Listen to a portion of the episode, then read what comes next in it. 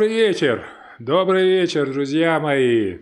А, снова среда, и снова я с вами в прямом эфире.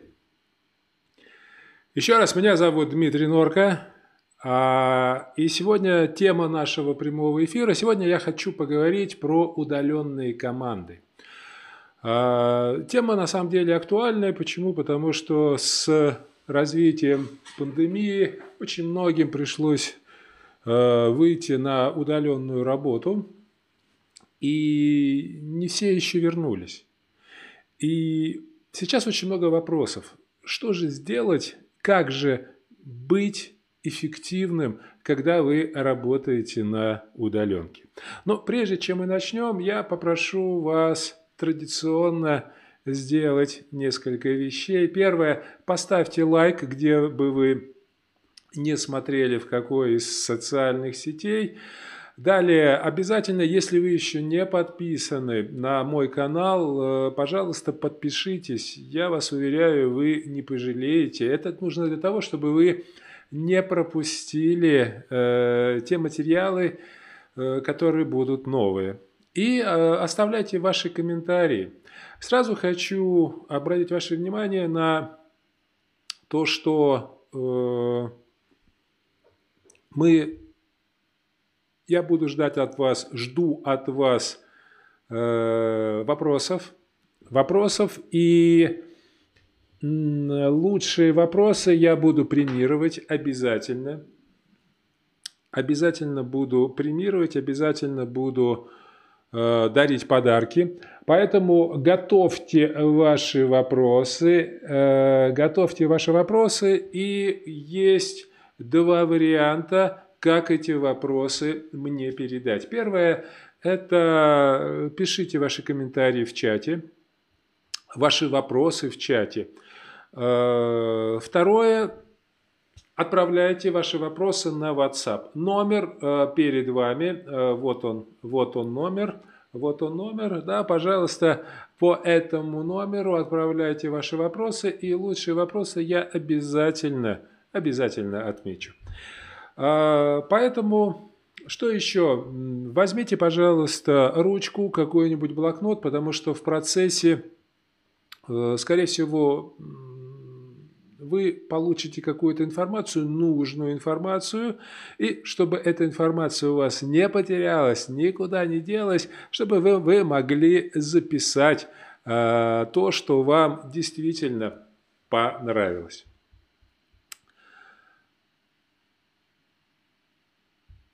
Буквально пару недель назад а, в Harvard Business Review вышло очень интересное исследование. Это исследование называется «Как COVID-19 влияет на работу, самочувствие и производительность труда рядовых э, руководителей и рядовых сотрудников». На самом деле это действительно очень большое исследование, масштабное исследование – а, оно проходило в 24 странах и опрашивали более, полутора, более 1200 респондентов. А, Причем от, в разных отраслях. Вот. А, и что у нас получилось по результатам? По результатам получились очень интересные данные. Как руководители воспринимают свои способности на удаленной работе. Безусловно, удаленная работа а, очень многих застала врасплох. Когда ты вдруг оказался вдалеке от твоей группы, от э, твоих сотрудников, от коллег, то на самом деле многие люди столкнулись с огромными проблемами. Так вот, как показывает исследование, 40% руководителей сомневались в своей способности управлять людьми, работающими из дома. То есть 40% руководителей сомневались в том, что они могут это делать, в том, что у них это получится. 23% были категорически не согласны с утверждением «А, «я уверен, что могу управлять э, удаленной командой сотрудников». То есть, ну, понимаете, да, а для того, чтобы э, тест был валидным, разные вопросы, они по-разному задаются в положительном, в отрицательном варианте.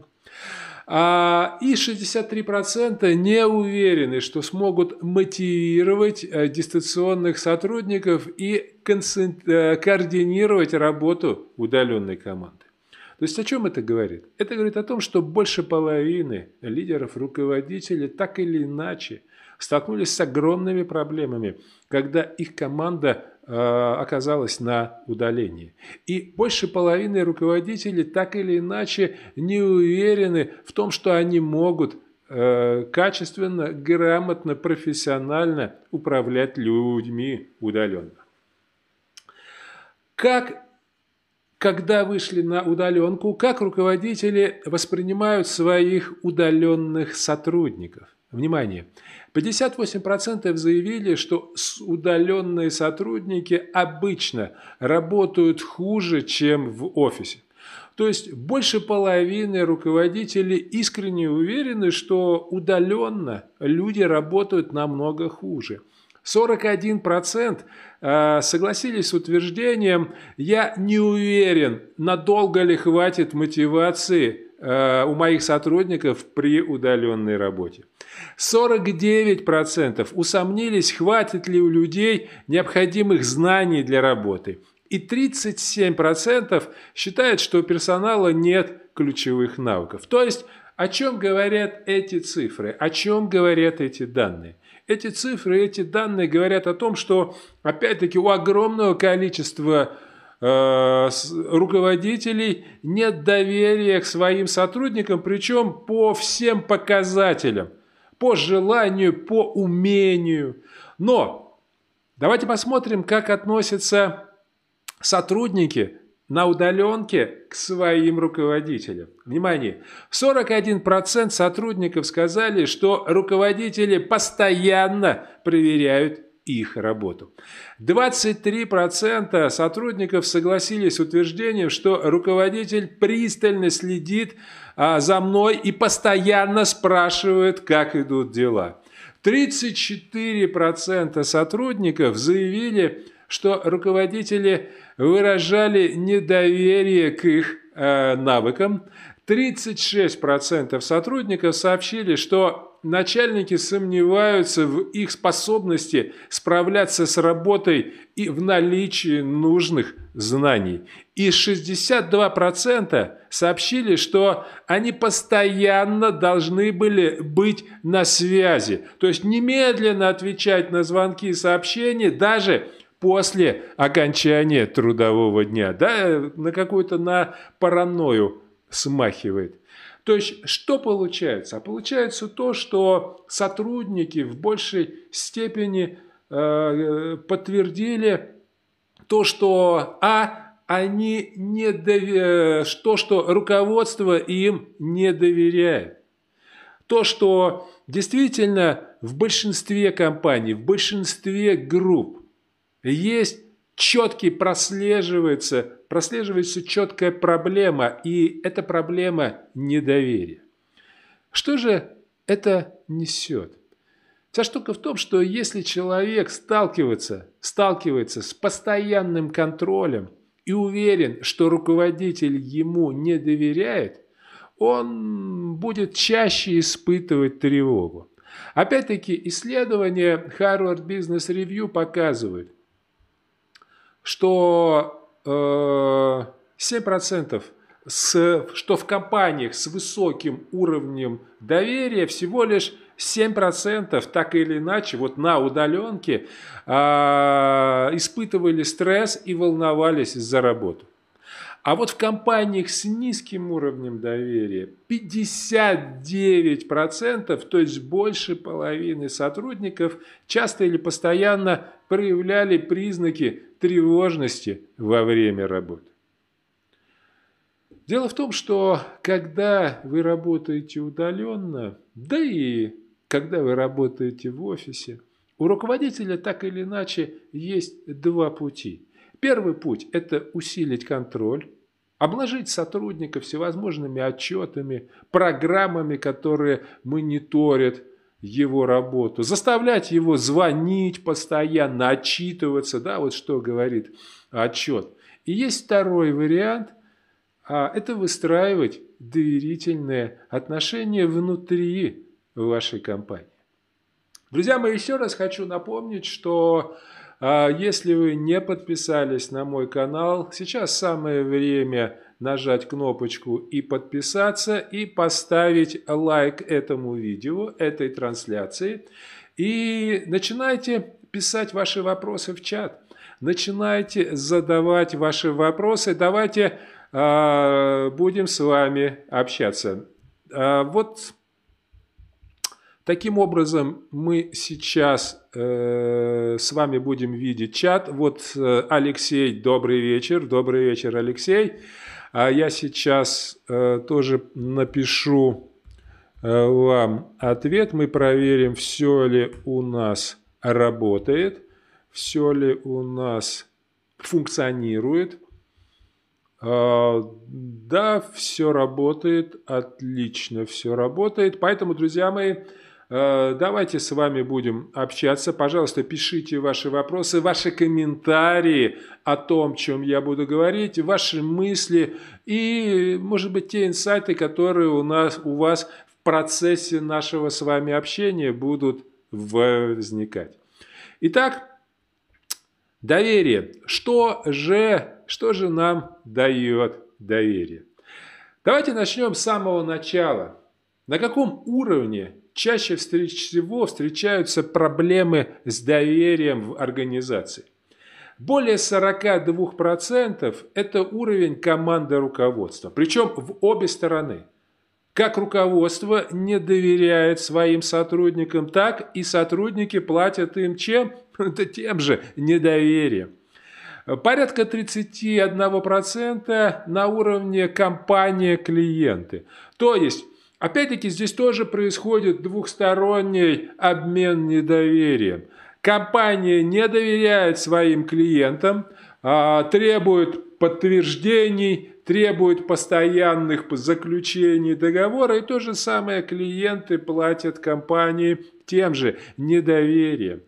Меньше э, недоверие происходит на уровне руководства руководства, то есть учредители, менеджеры, менеджеры.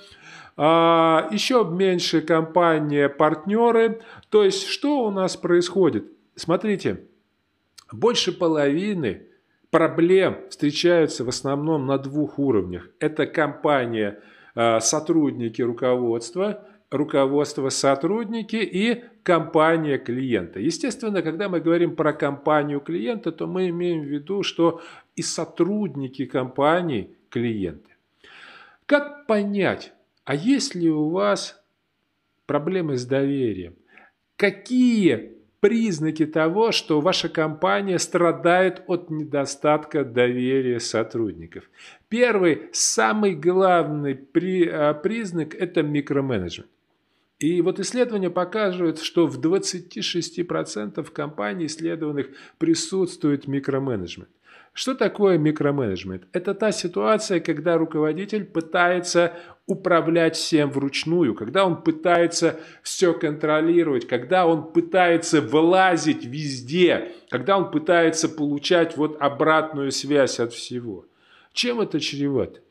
Чревато это тем, что когда мы начинаем использовать микроменеджмент в нашей компании, то мы показываем нашим сотрудникам свое недоверие. Мы показываем то, что я тебе не доверяю, я должен тебя контролировать. И а, больше всего, вы знаете, меня убивает высказывание некоторых руководителей.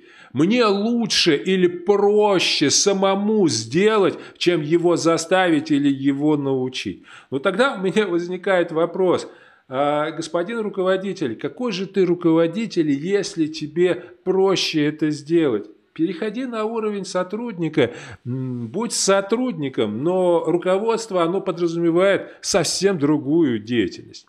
Далее, на втором месте а, стресс и беспокойство сотрудников. То есть, когда сотрудники пребывают в стрессе, это говорит в первую очередь о недостатке, о огромном недостатке доверия. Когда люди ходят на работу как э, на провинность, когда они постоянно, они не уверены в завтрашнем дне, это прямой показатель, прямой показатель проблем с доверием.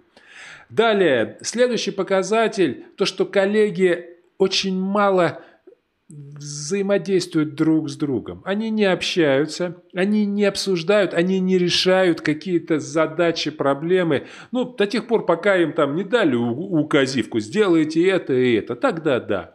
Но вот так нет. И люди думают, что им сказать. Они даже не открываются друг к другу. Почему? Потому что, опять-таки, э, нет доверия. Далее, низкие показатели вовлеченности. То есть это говорит о том, что что, что значит низкая вовлеченность? А людям наплевать. Люди тупо делают свою работу. От утра, там, с утра и до конца рабочего дня, все, ничего больше. Далее, сотрудники не содействуют развитию компании. То есть, опять-таки, люди работают в режиме Э, своих должностных обязанностей и все, не более. То есть никакой инициативы вы от людей не увидите никогда. Ну и еще один показатель, на мой взгляд, такой очень серьезный, а, говорит о том, что есть проблемы с доверием, это то, что сотрудники дают только положительную обратную связь. Почему? А потому что, понимаете, когда человеку не все равно, когда он болеет за компанию, он э, показывает все проблемы, все хорошие вещи, все проблемные. А когда человеку наплевать, а наплевать ему когда? Когда нет доверительных отношений с работодателем, то что он делает? Он говорит, да все нормально, все хорошо, все хорошо, все здорово. Да? То есть как бы и вот это один из показателей того, что есть проблемы. Какие признаки того, что ваша организация страдает от недоверия клиентов. Первое. Долгий цикл продаж. Когда мы говорим про доверие, про доверие в продажах и в бизнесе, то доверие э, помогает с одним очень важным показателем. Это цикл продаж. Это скорость принятия решения. А доверие напрямую, напрямую влияет на этот показатель и на выходе сокращает расходы и увеличивает доход. Так вот, если в вашей отрасли в среднем, допустим, цикл продаж, что такое цикл продаж? Это время от, э, ну, допустим, входящего телефонного звонка и до подписания акта выполненных работ. Так вот, если в среднем по отрасли цикл продаж, к примеру, 30 дней, а у вас он 40, 50 или 60, это говорит напрямую о том, что есть проблемы с доверием. Это говорит о том, что ваши клиенты вам просто не доверяют. Дальше, большие скидки, то есть тогда, когда вы теряете доходность, когда вы вынуждены давать скидки, это тоже говорит, это тоже показатель недоверия. А скидки это последний инструмент, когда больше нечего дать. Как показывает практика при прочих равных, если, комп если клиенты доверяют компании, доверяют сотрудникам, доверяют брендам, то цена переходит на э, следующий уровень. Посмотрите, э, Мое видео был прямой эфир, как работать с ценой, мы об этом говорили. И если вы теряете доходность, если вы вынуждены раздавать большие скидки, это прямой показатель того, что у вас есть проблемы э, с доверием. Отсутствие рекомендаций – это тоже из той же области. Нежелание работать без отсрочки – это то же самое. Это тоже говорит о том же. Далее, когда тяжело поддерживать коммуникации, это отсутствие доверия. Что значит тяжело поддерживать коммуникации? Люди не идут на контакт. Они неохотно отвечают на ваши письма, они не берут теле... трубки, не отвечают на ваши телефонные звонки. Это говорит не о том, что они очень заняты. Скорее всего, это говорит о том, что они вам просто не доверяют. Ну и работа с другими поставщиками. То есть, когда вы слышите высказывание «я не складываю все яйца в одну корзину», это не говорит о том, что они такие прагматичные. Нет, это всего лишь говорит о том, что они вам просто не доверяют. Что теряют компании от недоверия? Первое. Недоверие создает токсичную среду. Друзья мои, токсичная среда – это то, что заставляет грамотных специалистов, приверженных, э, членов компании бежать. Бежать, куда глаза глядят. Почему? Потому что когда в компании присутствует токсичность, когда, э, еще раз говорю, есть недоверие, есть вот эти натянутые отношения, то никакими деньгами, слышите, никакими мотивационными бонусами или пакетами вы не удержите людей. Даже если они будут э, у вас держаться, то вопрос, насколько долго и самое главное, а насколько производительно они будут работать. Далее, а, если есть недоверие, то уничтожаются коммуникации. Люди перестают общаться. А если нет общения, вы поймите, нет движения вперед. Движение вперед возможно только при, тогда, когда есть общение, только тогда, когда есть коммуникации. Далее разрушает командную работу.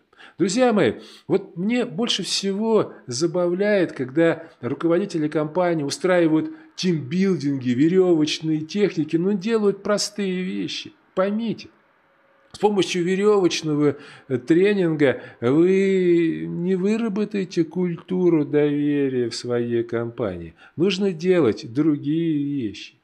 Далее, если есть недоверие в компании, то это уничтожает инициативу.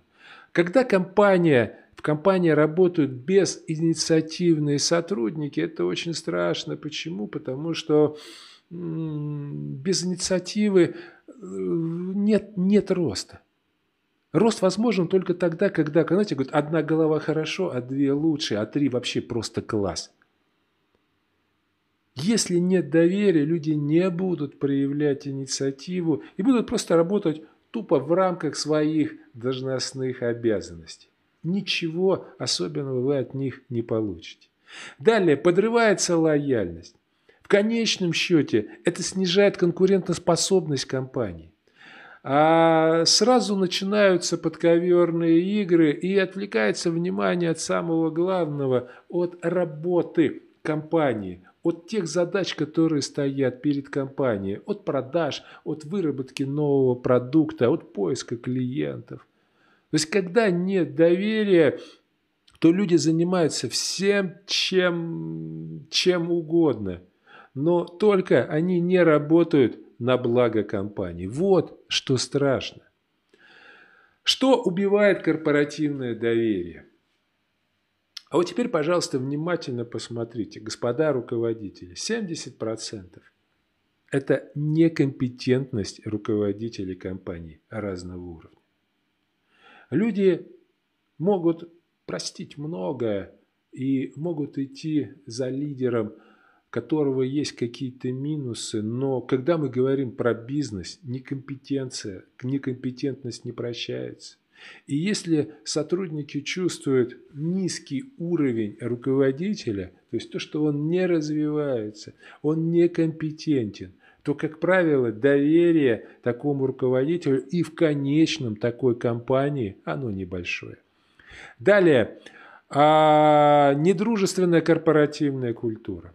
Вот знаете, я а, как-то полгода назад столкнулся с одной компанией, и там отдел продаж был, и руководитель э, мне похвастался. Он говорит, вы знаете, мы делаем такую штуку. Мы а, по результатам квартала э, смотрим, вот кто хуже всех продал, и вот его увольняем. Да? Вот такая у нас э, в конкуренция внутри отдела продаж. Но он не понимает, что это не конкуренция. Это не конкуренция. Это банка с пауками, выживание. Я, конечно, не знаю, э, что за люди там работают, да, и сколько им платят, и какие там еще условия дополнительные. Но работать в такой недружественной корпоративной культуре смогут далеко-далеко немногие. И вряд ли она кому понравится. Далее. Что еще? Конфликты, постоянные конфликты с коллегами. То есть, опять-таки, когда корпоративная культура подразумевает недоверие на разных уровнях, без конфликтов не обойтись. Но чем чреваты конфликты, я думаю, вы понимаете. Опять-таки, токсичность нежелание работать, и голова людей занята не работой, а она занята тем, как вот этот конфликт в этом выиграть, как мне победить всех остальных. Далее. Отсутствие возможного карьерного роста, чрезмерный контроль руководства, неудобный график работы, дисбаланс работы и личной жизни и выговоры и публичная критика – вот что убирает э, доверие. Вот что убивает корпоративное доверие. Подумайте. И просто сейчас запишите из всего списка. Как вы считаете, а что из этого списка присутствует в вашей компании? И, кстати, можете в чат мне сейчас написать, что, а, что из того, вот о чем я сейчас говорю, э, имеет место быть у вас. И, может быть, описывайте вашу ситуацию. И не забывайте, не забывайте про WhatsApp. Еще раз напоминаю телефон 915 103 6601. Это телефон моего WhatsApp. Да, и, друзья мои, э, подписывайтесь на мой телеграм-канал. Телеграм-канал очень простой, просто норка. И вы будете получать э, несколько раз в неделю новые материалы по продажам, переговорам, лидерству и доверию. А мы с вами идем дальше.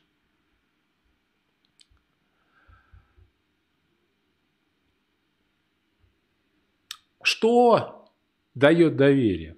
Что дает доверие? 14 лет исследования в области нейробиологии показали, что организации с высоким уровнем доверия в организациях, внимание, на 74% меньше стресса. Вы можете себе представить, насколько классно людям там работать?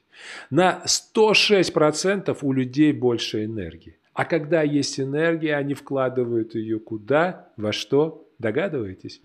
На 50% больше продуктивности, на 50% больше удержания. То есть из такой компании, которой доверяют, люди не уходят. Зачем? Добра добра не ищут. На 70% люди больше целеустремленные и на 60% больше радости. Вы понимаете, вот я сталкиваюсь. А, кстати, у нас завтра а, будет прямой эфир а, с моим коллегом Вадимом Дозорцевым. Завтра мы поговорим про мотивацию, про мотиваторы. Вот. Но, на мой взгляд, очень многие видят поверхность мотивации. И во многих компаниях, и в том числе у многих исследователей, мотивация сводится к таким вещам, как какие-то бонусы, заработные платы, что-то еще. Но подумайте, ведь работают же компании. Если человек испытывает радость, если он испытывает отсутствие, у него нет стресса на работе, если у него нет стресса, если ему работа приносит радость, так этот человек будет работать. Он будет показывать потрясающие результаты. И поэтому доверие, доверие – это очень важная вещь. На сегодняшний день в современном бизнесе, в современных компаниях доверие – это, это основа. Это основа вообще любого бизнеса и основа любого успеха. Давайте разберемся, что такое доверие. Что такое доверие? Есть очень много определений доверия. А, на сегодняшний день я лично сталкивался с где-то, я подсчитывал 34 варианта или вариации определения доверия. Но мне нравится вот это определение. Доверие – это готовность человека стать уязвимым к действиям других людей из-за уверенности в их добрых намерениях и корректных поведений. То есть, когда мы доверяем, мы даем власть другим людям над нами, рассчитывая, что они не причинят нам вреда, а наоборот помогут нам. То есть, по сути, доверие – это некий прыжок веры. Когда мы верим, мы идем навстречу, мы э, отдаем, мы становимся уязвимыми. Вот это очень, очень важно понимать. То, что когда мы начинаем доверять, то мы становимся уязвимыми. И для того, чтобы человек сделал этот шаг, а ведь это осознанно, когда мы становимся уязвимыми, это решение осознанно. Для этого нужно предпринимать определенные действия. Как развивать доверие своей компании? Друзья мои, три компонента. Если хотите, три шага. Первое – это понимание доверия. То есть на этом уровне любой руководитель должен понимать, как выстраивается доверие, что такое доверие, как оно работает. То есть необходимо понимание теоретической части от того, что такое доверие, какие основные инструменты доверия и что вообще, что это такое, что это за эмоция. После этого второй шаг – это понимание доверия. На этом уровне уже э, необходимо понимать доверие, что нужно делать, что не нужно делать, какие действия вызывают доверие, а какие, наоборот, вызывают недоверие. И третий шаг – это инструменты. Инструменты – это набор навыков, с помощью которых любой руководитель, любой человек, любой сотрудник сможет очень быстро выстроить доверительные отношения с другими людьми. Три основные компонента именно в такой последовательности. Как выглядит процесс развития доверия в компании? Первый шаг – это осознание. Осознание того, как доверие может помочь вашему бизнесу и вашей компании. Это самый главный шаг. Потому что без этого а, шага все остальное э, бессмысленно. Если руководитель не понимает, зачем ему это нужно, для чего это нужно, то все остальное не будет работать. А, кстати, как проходить этот шаг? Маленькая, маленькая рекомендация. А, попробуйте сделать мозговой штурм. Соберите ваших сотрудников, ну, может быть, не всех, самых близких, и задайте вопрос, а нужно ли нашей компании доверие? Мы говорим как про внешние отношения, так и про внутренние. И Составьте два списка. Что вы получите, если вы будете выстраивать доверительные отношения внутри компании и доверительные отношения э, с вашими клиентами внешне, с вашими клиентами, партнерами, контрагентами. То есть, что вы получите. И это первый шаг. На самом деле, когда в компании устраивают мозговой штурм на эту тему, то э, появляется очень много интересных точек роста за счет доверия. И вот так в простой жизни не часто э, мы можем все это видеть. Но когда начинаешь задаваться вопросом, что ты получишь, что ты будешь иметь, тогда сразу приходят очень интересные решения. Далее, определение – а, второй этап определения, то есть как мы понимаем, что такое доверие. Вот здесь тоже на этом уровне это выработка корпоративных правил. Э, что в нашем понимании доверия? Как мы используем доверие в своей культуре? А, и как все это работает. А третье, так, уже приходят вопросы на WhatsApp, отлично, спасибо. Друзья мои, пишите ваши вопросы, пользуйтесь, а, пользуйтесь возможностью. Далее, третье, динамика. А на этом уровне мы уже разрабатываем более точечную работу с доверием. То есть, какие факторы помогают нам развивать доверие. Четвертый этап – это действие. То есть какие действия по развитию доверия мы готовы сделать, то есть что мы готовы сделать для того, чтобы, ну, то есть вернее, что мы должны делать. Ну и пятый этап – это как восстановить доверие, если оно подорвано. А, этот, конечно, здорово было бы, э, если бы все было без пятого этапа, но в жизни Э, иногда не так бывает, и э, приходится сталкиваться с этим пятым этапом, приходится сталкиваться с тем, что э, иногда доверие рушится, и его нужно восстанавливать. С ним нужно заниматься. Пять этапов выстраивания доверия в компании. Уровни доверия для лидера. Первое. Первый шаг. Это самый важный шаг. Доверие к себе. Друзья мои, если руководитель не доверяет себе, себе как руководителю, себе как э, специалисту, себе как человеку. Помните, мы сегодня начинали с исследования. 60% 60% руководителей так или иначе не уверены в своей компетентности, не уверены, что они соответствуют тому, что от них ждут. Так вот, первый шаг. Если нет доверия к себе, все остальное можно забыть.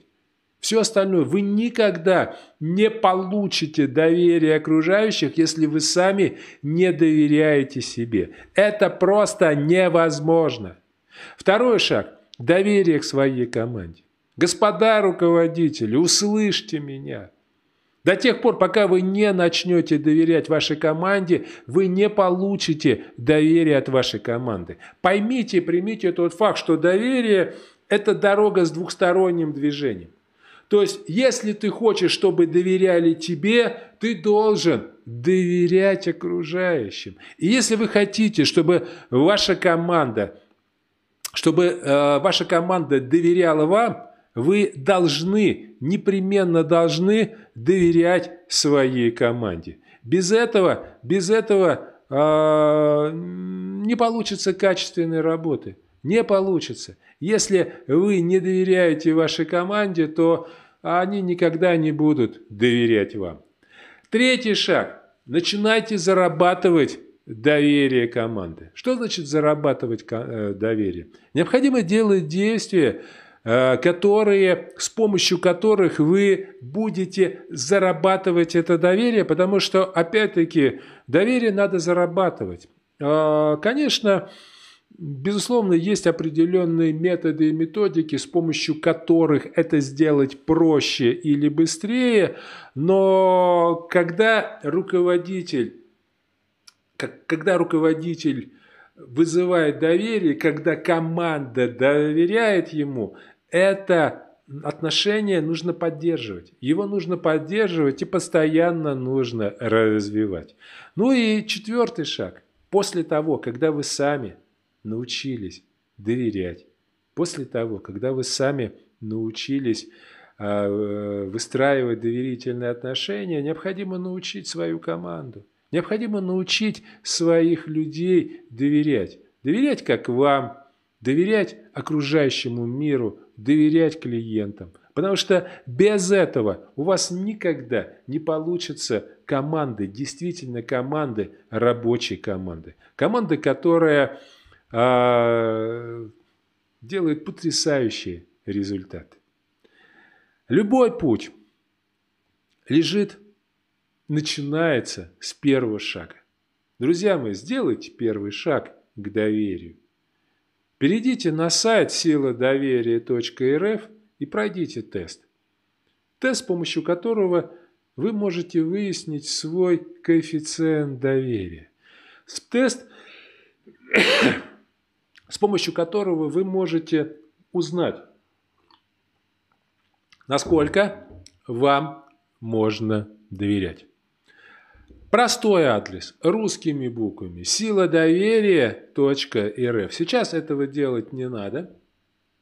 После окончания э, нашего с вами прямого эфира переходите по этой ссылке и э, проходите тест. Кстати, друзья мои, кто сейчас смотрит, напишите, пожалуйста, в чате, если вы уже проходили этот тест, какие ваши показатели – а, какие цифры, сколько, сколько э, ваши показатели были после теста.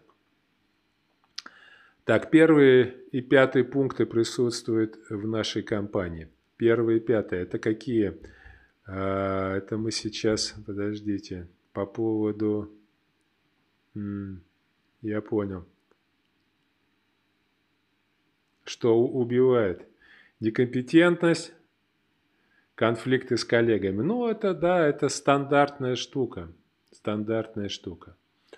А, грустно, конечно, но так или иначе, так это и есть. Так вот, сделайте первый шаг.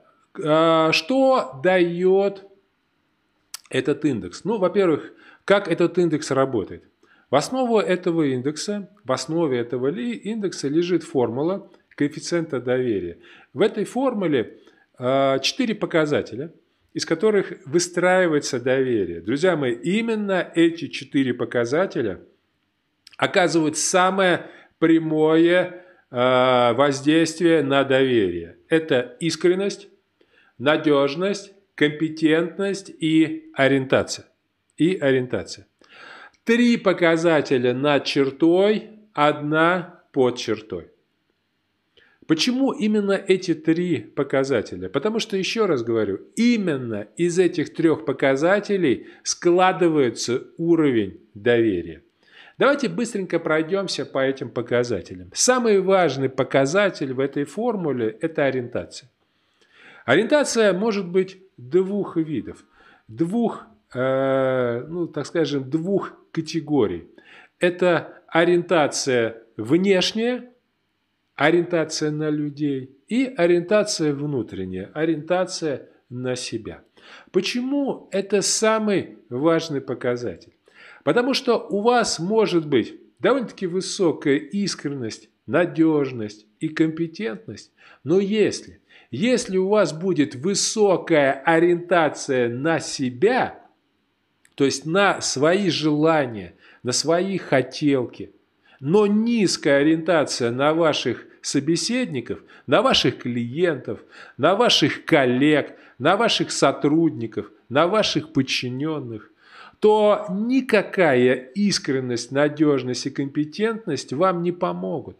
Самоориентация перекрывает все, потому что никогда, слышите, никогда не будут доверять человеку, который ориентирован только на себя, который думает только о своих интересах. Вторая составляющая формулы – это искренность. Что такое искренность? Искренность – это показатель того, насколько вы э, целостны, насколько вы говорите то, о чем вы думаете, насколько вы думаете о том, о чем вы говорите, и насколько вы целостны, насколько ваши слова сочетаются с вашим выражением лица и с вашими ощущениями. А почему искренность по значимости стоит на втором месте? А потому что если человек пытается выглядеть тем, чем он не является – ему никогда не будут верить. Он никогда э, не будет заслуживать доверия. Вот поэтому искренность настолько важна. А третий показатель – это надежность. Надежность – это э, описание того, описание того, э, так, приходят вопросы, описание того, насколько вы выполняете взятые на себя обязательства, насколько вы честны, и в том числе, насколько вы ровны э, в вот, своем поведении, насколько вы то, что вы делаете, вы выполняете. Ну и четвертый показатель – это компетентность. Компетентность – это уровень ваших знаний, умений, опыта, навыков и возможностей. Потому что, как вы, наверное, понимаете, если, особенно когда мы говорим про бизнес, если ваши сотрудники, если ваши клиенты будут иметь хотя бы малейшее сомнение в вашей компетентности, то ни о каком доверии речи быть не может. Когда мы говорим про доверие, когда мы говорим про выстраивание доверия, то именно четыре эти показателя, именно четыре эти показателя а, оказывают прямое воздействие на то, будут ли вам доверять как руководителю или нет.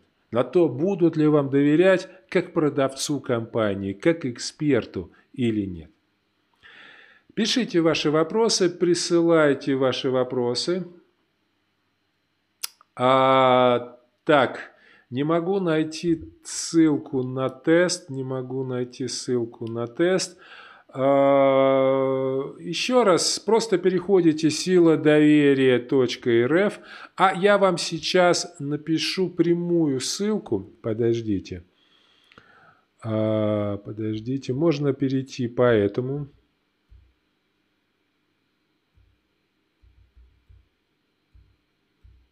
силадоверия.ру. Можно перейти по этой ссылке. А, просто набираете сила доверия.ру и переходите. Или а, пишите русскими буквами, просто по-русски, сила доверия .рф. А, не ру, а, оп, извините, не РУ, а РФ. Угу. Сила доверия. Точка РФ.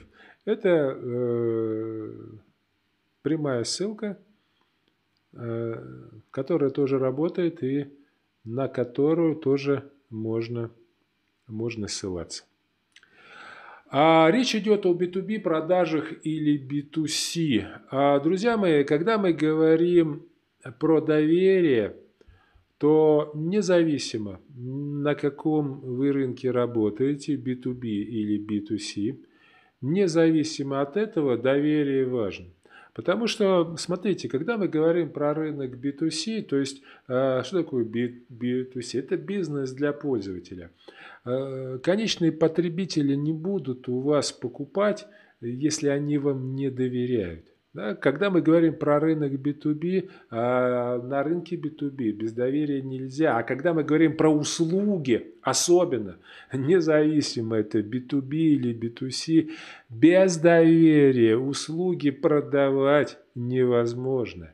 В полной мере, с нормальной наценкой и без доверия развивать свой бизнес тоже очень и очень проблематично. Так, Э,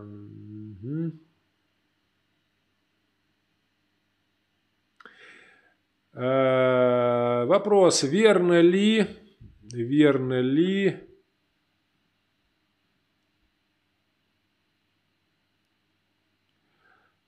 верно ли, что э, техники НЛП помогают в продажах, повышают доверие людей? И проходили ли вы техники НЛП? Если да, то какие рекомендуете курсы для изучения? Тезка Дмитрий. А Дмитрий, ни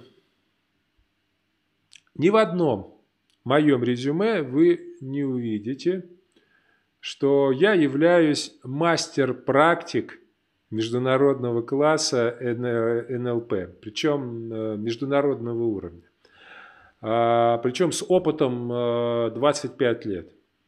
Я нигде об этом не пишу. Почему? Потому что ну, в нашем обществе к НЛП относится не совсем адекватно. Потому что общество делится на две основные категории – наиболее часто встречающиеся. Первая категория – это те, кто искренне считает, что НЛП – это какие-то э, заоблачные техники, которые позволяют чуть ли не заставлять людей делать все, что хочешь. Да? И вторая – это те, кто искренне уверен, что НЛП – это шарлатанство.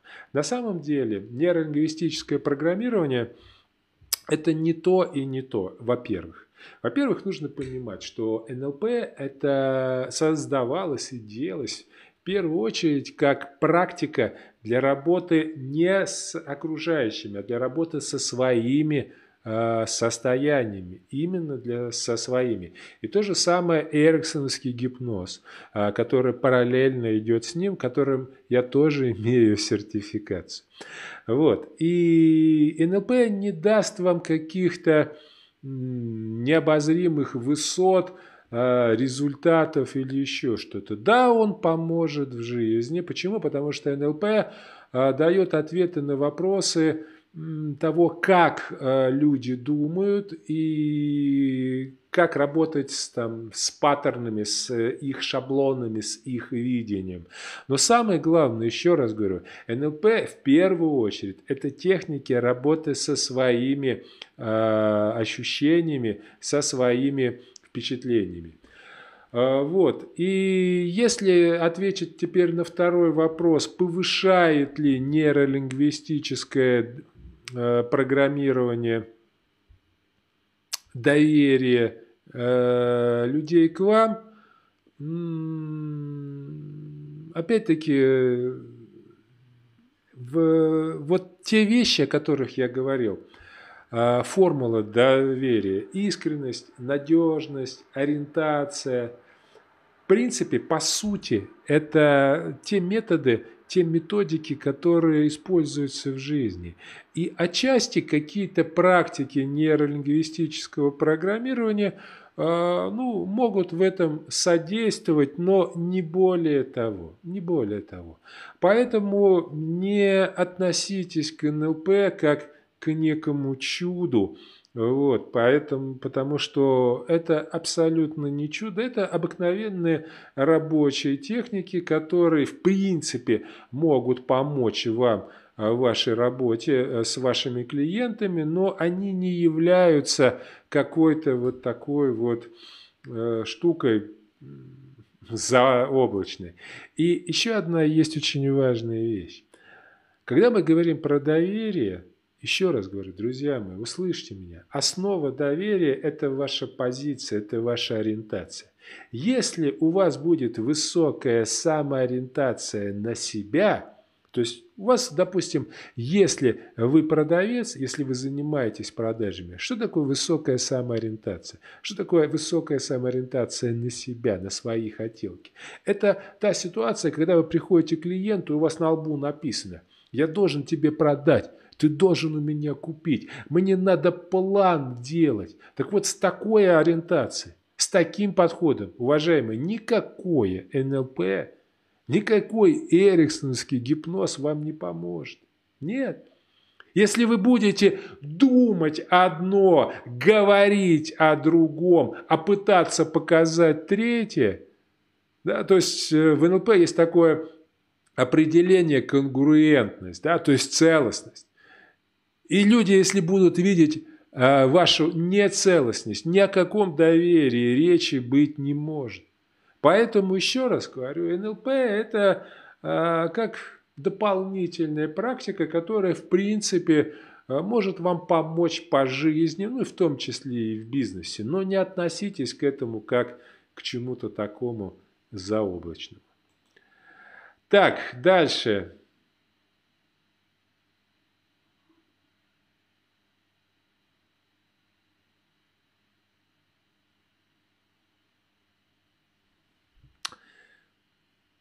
Так, а по поводу доверия. Может ли служить показателем а, то, что мои клиенты, то, ну, то есть то, что мои клиенты у меня покупают и покупают э, еще раз.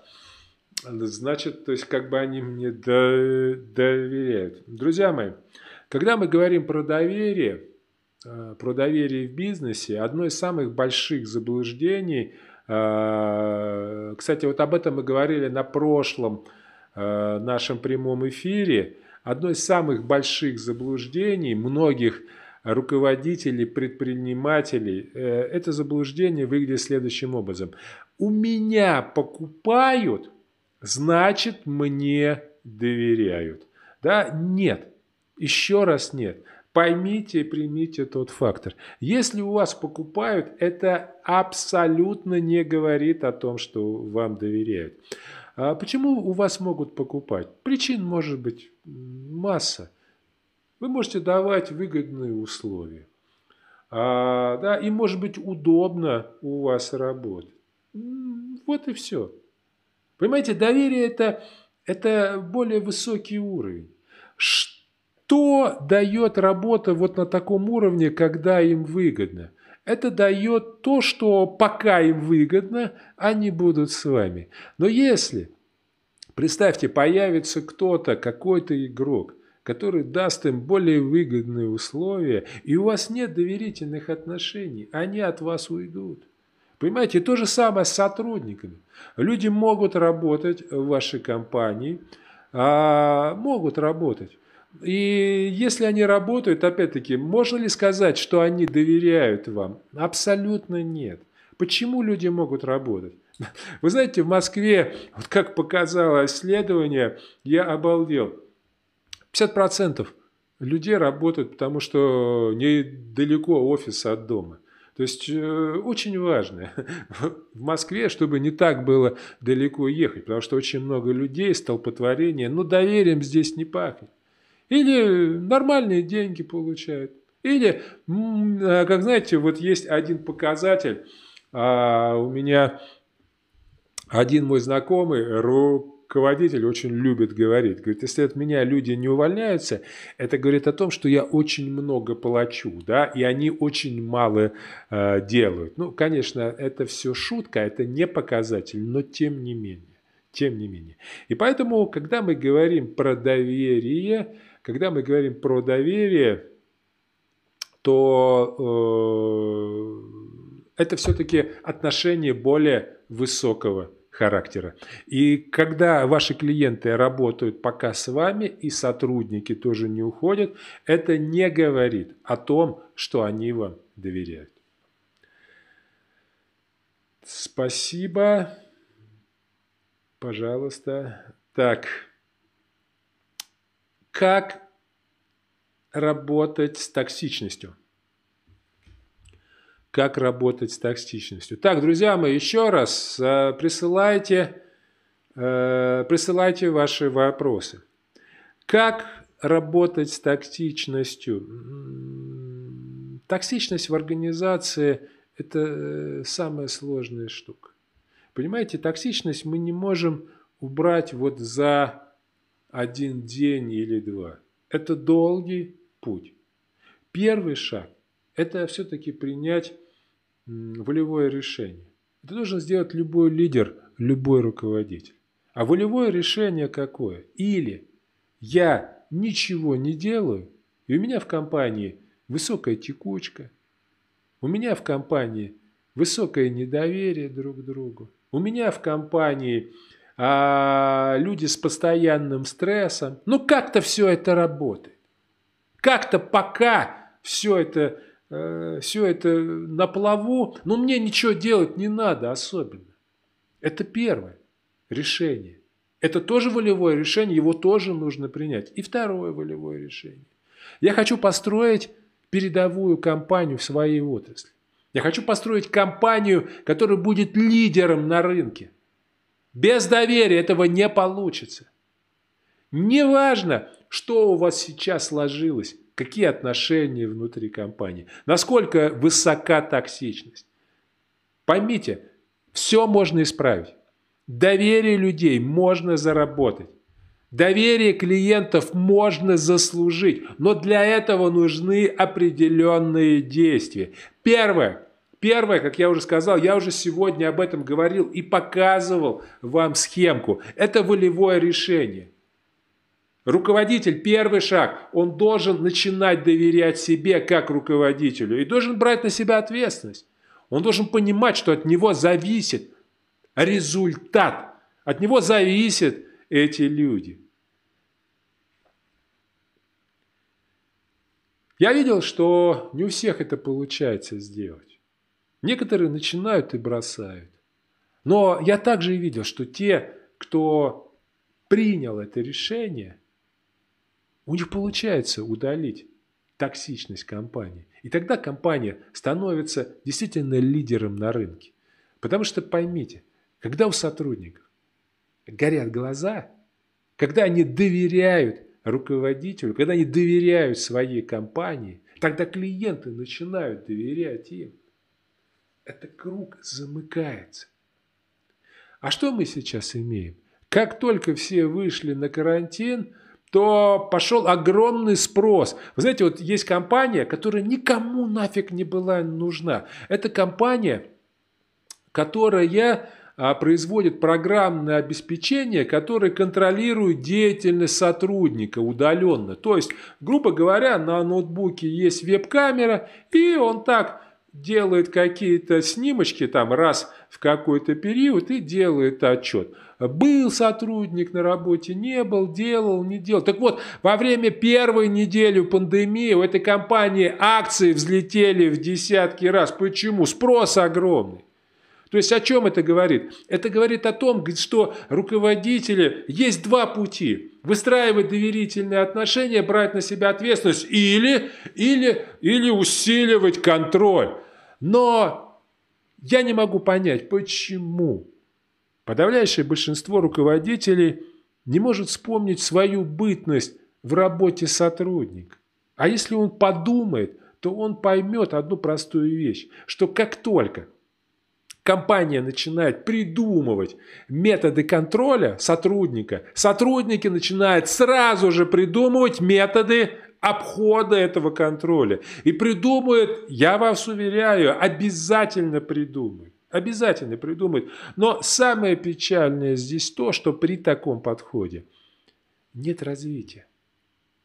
При таком подходе компания стоит на месте. И начинается стагнация. Стагнация.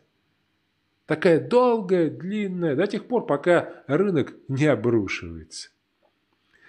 Так, друзья мои, еще раз присылайте ваши вопросы. А, присылайте ваши вопросы. Да, и, кстати, а, сегодня вот подарю книжку за самый лучший вопрос и самому активному нашему а, гостю.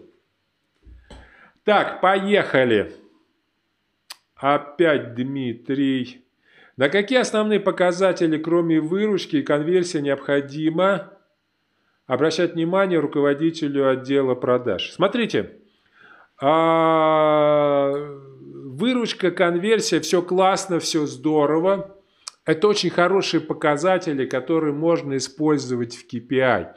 Но когда мы говорим про Э, доверие, про развитие доверия, то очень важный показатель, вот особенно на рынке B2B, наиважнейший показатель – это цикл продаж, то есть насколько он длинный.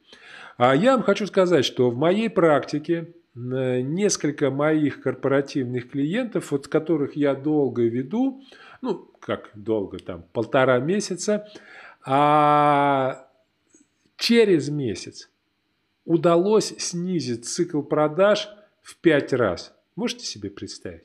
То есть, если, допустим, раньше цикл продаж был полтора месяца, то сейчас это неделя-полторы. Вы представляете, насколько это показатели потрясающие? Что это дает? Это существенно снижает расходы. То есть нам не надо дополнительных сотрудников набирать. Почему? Потому что а, для чего набирают сотрудников? Ну, вот у нас грубо говоря, а, один сотрудник может там тот же из отдела продаж, ну, к примеру, вести 5 клиентов, да, и если цикл продаж полтора месяца, то он этих 5 будет вести, вы понимаете? А если цикл продаж неделя, то за полтора месяца посчитайте, сколько, на сколько раз увеличиваются э, объемы продаж, на сколько раз сокращаются расходы.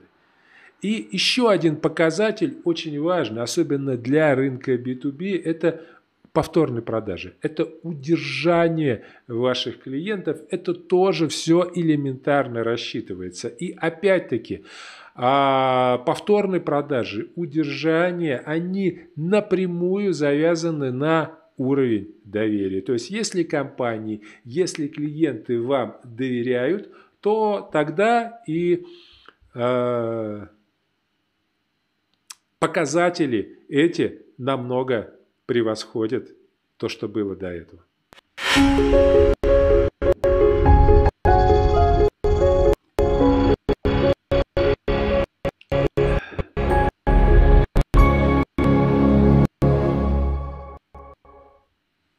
Вот. А, так, идем дальше. Какие тренинги необходимо проходить руководителю отдела продаж, чтобы стать таким харизматичным экспертом, как Дмитрий Норка? А, ну, чтобы таким стать, как Дмитрий Норка, нужно 35 лет заниматься бизнесом и, и продажами.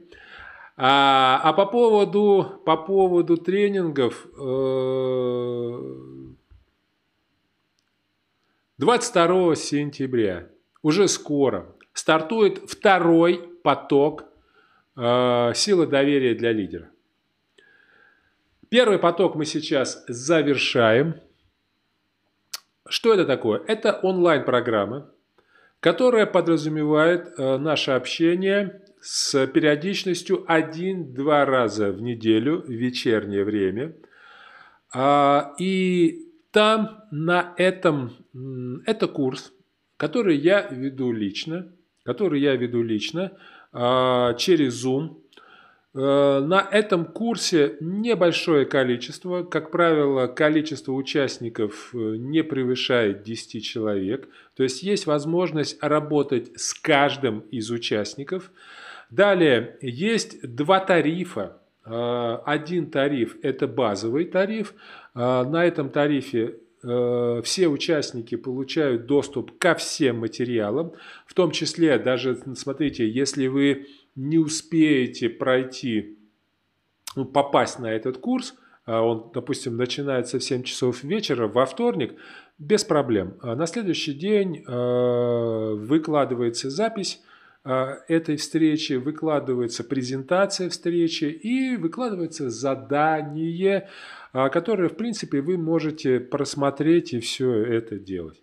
Далее есть чат, а, чат, через который я поддерживаю связь со всеми участниками, а, круглосуточно отвечаю на все вопросы, даю задания, контролирую и еще поддерживаю. Еще раз, 22 сентября, переходите по ссылке, адрес школа доверия ру. Э, можете просто набрать. Вот. И ознакомьтесь с программой. Если будут вопросы, пожалуйста, пишите. Кстати, по поводу теста тоже э, хочу обратить ваше внимание, что после того, когда вы пройдете тест, э, перед вами откроется форма, где вы можете просто ввести свои данные, и мы свяжемся с вами, и вы получите бесплатную консультацию а, по доверию. То есть, да, мы с вами определим, во-первых, что вы можете получить, нужно ли вам это, ну и вы можете получить ответы на основные свои вопросы, те э, вопросы, которые связаны с с доверием. Так что приходите 22 сентября, второй поток «Сила доверия для лидера». Зовите своих друзей, своих руководителей и берите своих сотрудников. Кстати, у нас есть тариф – а я и моя команда там до пяти человек, очень выгодные условия. Можно на этот курс прийти всей своей группой, всей своей команды. Так, а, идем дальше. Вопросы. Как и где найти людей для того, чтобы продавать свои продукты? Как найти людей в свою команду? А, как найти? Начинать искать. Смотрите, когда мы говорим про формирование команды, одна из ошибок, которую делают большинство руководителей, они используют проактивный найм. А, то есть э, тогда, когда создается вакансия свободная и когда действительно требуется человек на работу, тогда озадачиваются вопросом, а где взять людей, где их искать и вот как все это делать. Это самая большая ошибка. Хотите, чтобы у вас была команда постоянно правильных, мотивированных людей, которым можно доверять и которые будут доверять вам? Озадачивайтесь постоянно привлечением новых сотрудников в свою группу, в свою команду. Никогда не останавливайтесь. Почему? Потому что Э, хороших сотрудников не бывает много.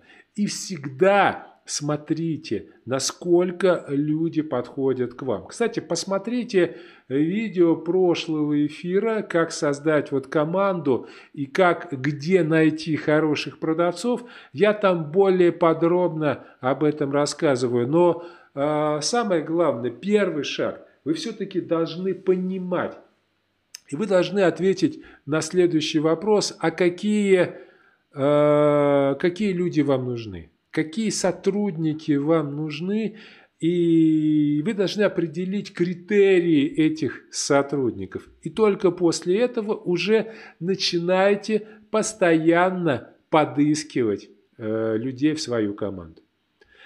Так, э, следующее. Привилегии в компании по уровню иерархии подрывают доверие сотрудников и руководителей. А, не совсем так. Смотрите. Привилегии и иерархии, они должны быть. Они должны быть. Обязательно должны быть. Почему? Потому что когда, если человек находится на более высоком уровне, то есть он там руководитель какого-то звена, а, а у него есть подчиненные, обязательно привилегии у руководителя должны быть выше. И он должен денег зарабатывать больше. Почему? А потому что если не будет привилегий, то тогда вопрос, кто захочет стать руководителем? Кто захочет а, быть руководителем, если то же самое, что и рядовой сотрудник, да, за те же деньги, только с меньшим геморроем. Поэтому привилегии должны быть, но есть один очень важный фактор. Очень часто руководители совершают ошибку, ошибку, связанную с тем, что они не учитывают такой фактор, как справедливость. Есть очень много теорий, а, теории мотивации, но есть одна очень хорошая теория мотивации. Это, кстати, не знаю почему, но они не так часто рассказывают. Вот когда мы говорим про мотивацию, то, как правило, все знают про теорию Маслоу, да, но вот есть теория мотивации Лайкерта. Ой, не Лайкерта, а теория мотивации а, теория справедливости. справедливости. А теория справедливости, э, не помню чья, забыл, вспомню, скажу. Но, так вот, э, справедливость – это очень важный фактор. И многие руководители сами подрывают э, Теория справедливости Стейси Адамса. Вот, вспомнил, Стейси Адамс. А, о чем речь? Рассказываю историю. Такой очень показательная история. У меня был клиент, компания, у которой много э, небольших магазинчиков. Да? И вот в одном из таких магазинов находимся, приезжает владелец бизнеса, генеральный директор, он же заходит в магазин, такой деловой такой, так, ну как, что тут у вас происходит, да. И вдруг видит, продавец одна стоит, он говорит, о, привет, мать, а слушай, смотрю, ты долго у меня работаешь, да? Так говорит, ну да, 4 года уже, Борис Борисович. Он такой, молодец. И директору магазина говорит, так, штуку добавь ей к зарплате. Ну, ладно, все, я поехал. И уехал. А проходит немножко времени, да, эта мать говорит, слушайте, заберите у меня. Почему? А потому что буквально через пять минут к ней подходит коллега и говорит, а что тебе штуку добавили? А я на пол э, года раньше тебя пришла. А что тебе добавили, а мне нет? Подходит еще одна, говорит, о чем вы говорите? Я вообще тут работала, когда вас еще в помине не было, да, тут еще окна от побелки мыло. И проходит все, конфликт. Все. Кислотность, токсичность компании, все. А виноват кто? Виноват руководитель. Так вот, по поводу привилегий и по поводу всех вот этих вещей. Друзья мои, хотите платить за выслугу лет? Отлично, платите. Но это должно быть оформлено на формальном уровне. Хотите премировать людей за какие-то показатели, за какие-то достижения, отлично, но это должно быть оформлено на формальном уровне, и это должно быть доступно до всех. А когда все это так вот шуры-муры потихонечку, делается в надежде, что никто не узнает. Об этом все сразу узнают. И, естественно, никакого желания, никакого доверия здесь мы не увидим. И никогда а, эта система, насколько бы она хорошей не была, она не будет работать. Друзья мои, еще раз, в конце а, Наше время уже с вами подходит. Хочу пригласить вас еще раз на второй поток курса «Сила доверия для лидера». Далее проходите тест. Проходите тест «Сила доверия РФ». А, проходите тест, э, заказывайте бесплатную консультацию и делайте. Делайте шаги навстречу доверию. Выстраиваете доверительные отношения с вашими клиентами, с вашими сотрудниками. Поймите, в современном мире доверие – это очень хорошие точки роста. И причем эти точки роста мало кто знает, мало кто о них думает. И что еще очень важно в современном а, мире, в современной данности – эти точки роста не требуют денежных вложений, не требуют больших денег. Да, ну и в конце, как обещал, а, книгу, книгу а, Дмитрий Тезка, естественно, забросал нас сегодня вопросами, суперактивность. А, Дмитрий, огромное вам спасибо. А напишите в WhatsApp, э, как мы можем передать вам книгу. Мои сотрудники с вами свяжутся. А, ну и давайте еще один вопросик э, под финал.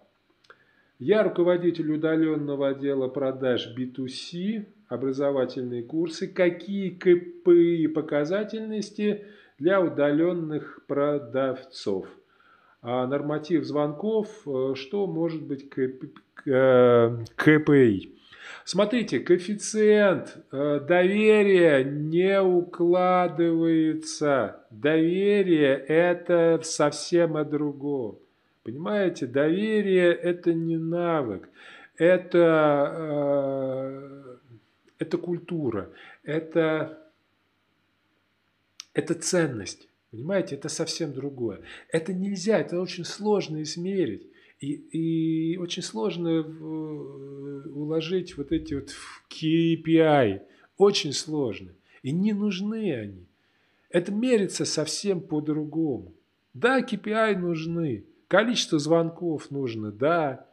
Но смотрите, вот опять-таки, если брать про те же, а, про те же звонки, очень яркий показатель вот того, что дает доверие и что это работает, опыт э, компании «Запас».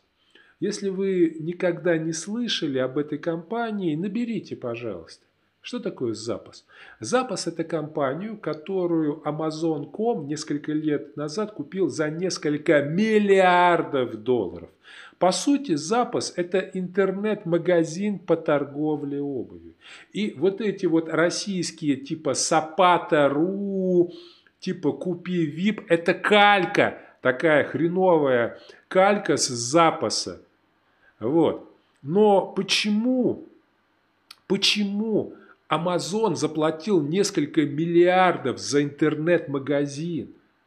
Друзья мои, Amazon купил не интернет-магазин, он купил культуру, культуру а, выстраивания отношений с клиентами. Понимаете, вот а, создатель запаса а, Тони Шейн, он сказал, э, что неважно, чем вы продаете, то есть я сделал систему, систему, которую можно интегрировать в любой бизнес, и система, которая дает самое важное, оно дает предвосхищение э, желаний клиентов. Вот что она дает. Допустим, вот в запасе а, операторы, которые общаются с клиентами, у них нет KPI того, что сколько должен сделать телефонных звонков, на сколько звонков должен ответить и сколько должен быть звонок. У них рекорд был, один оператор 8 часов непрерывно консультировал клиента. Пожилая дама выбирала ортопедическую обувь. И вы понимаете, что самое главное? Да, она сделала всего лишь один звонок, приняла за всю, за весь рабочий день. Но ее не наказали, ее не лишили премию, ее наградили. Почему? А потому что такой подход, он дает самое важное. Почему запас стоит столько дорого? А потому что его клиенты никогда, никогда его не покинут. Потому что они выстроили такие отношения, что клиенты, которые покупали у них обувь, звонят к ним и спрашивают а, рецепт какого-нибудь торта или спрашивают совета, а куда можно поехать отдохнуть с маленькими детьми. Вы понимаете? Вот какой уровень доверия. Как вы это измерите KPI? Проблема в том, что мы сейчас кинулись, все закопались в этих KPI. Как измерить, оценить? Ну а как вы измерите любовь? Как вы измерите э, вот желание, радость? Кем? Чем? Какими цифрами? Не забывайте про людей. Не забывайте про отношения. Конечно, я не говорю о том, что не нужно, когда мы говорим, допустим, про а, количество, про количество звонков. Конечно, качество, количество, оно влияет. Но посчитайте и ответьте на вопрос. Какая конверсия у вас? Если ваш телефонный оператор принял 100 звонков с конверсией 5, что толку? Или он примет 10 звонков с конверсией 100, это все равно будет больше. Поэтому доверие, выстраивание доверительных отношений сначала внутри своей компании, потом уже с клиентами, это прямой путь к процветанию вашей компании и вашего бизнеса. Друзья мои, а на этом я заканчиваю. Прилетели час двадцать. Дмитрий, поздравляю вас а, с э, подарком с книгой. А еще раз связывайтесь, э, свяжутся мои сотрудники завтра уже, уже, и мы решим, как э, вам получить книгу. А завтра, кстати, завтра у нас будет еще прямой эфир, и завтра мы будем говорить про мотивацию. А на этом я заканчиваю, друзья мои. От себя лично хочу пожелать мир вашим домам и процветания вашим компаниям. А я, а я всегда буду от вас на расстоянии вашей вытянутой руки до вашей клавиатуры. Любое время пишите, чем могу, помогу. Спасибо и до следующих встреч.